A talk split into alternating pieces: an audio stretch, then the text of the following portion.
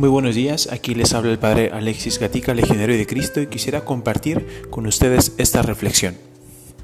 Ayer cumplí un mes aquí en Sevilla y un mes en el colegio. Y la verdad hay algo que me he estado esforzando mucho durante estos días y es en aprenderme los nombres de los alumnos de los, del colegio. Bueno, del, nivel de bachillerato al menos que tengo aquí a los que estoy sirviendo y alrededor pues serán como alrededor de unos 200 alumnos, ¿no? Entre pues los casi 100 de primero de bachillerato y casi 100 también de segundo de bachillerato.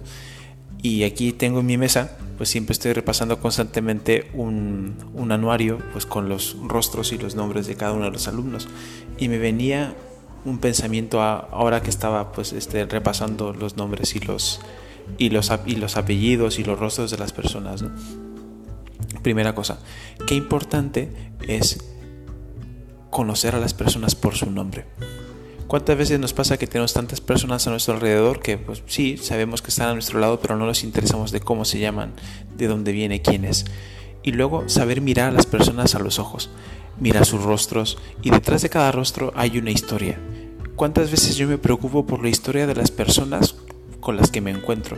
No solamente sé que esta persona es de este país o que le gusta esto, sino realmente interesarme por su historia, conocerla, llamarla por su nombre. ¿Por qué?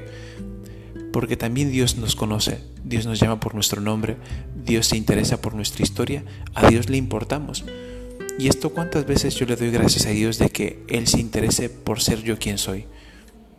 Te dejo esta reflexión. Intenta tú en este día pues hacer este ejercicio si, hay algún grupo de personas a las que no conoces, conócelas bien. No solamente interésate por saber su nombre, también interésate por saber su historia, qué es lo que le preocupa, qué es lo que necesita. Espero que esta sencilla reflexión te sirva y te deseo un muy feliz fin de semana y que Dios te bendiga.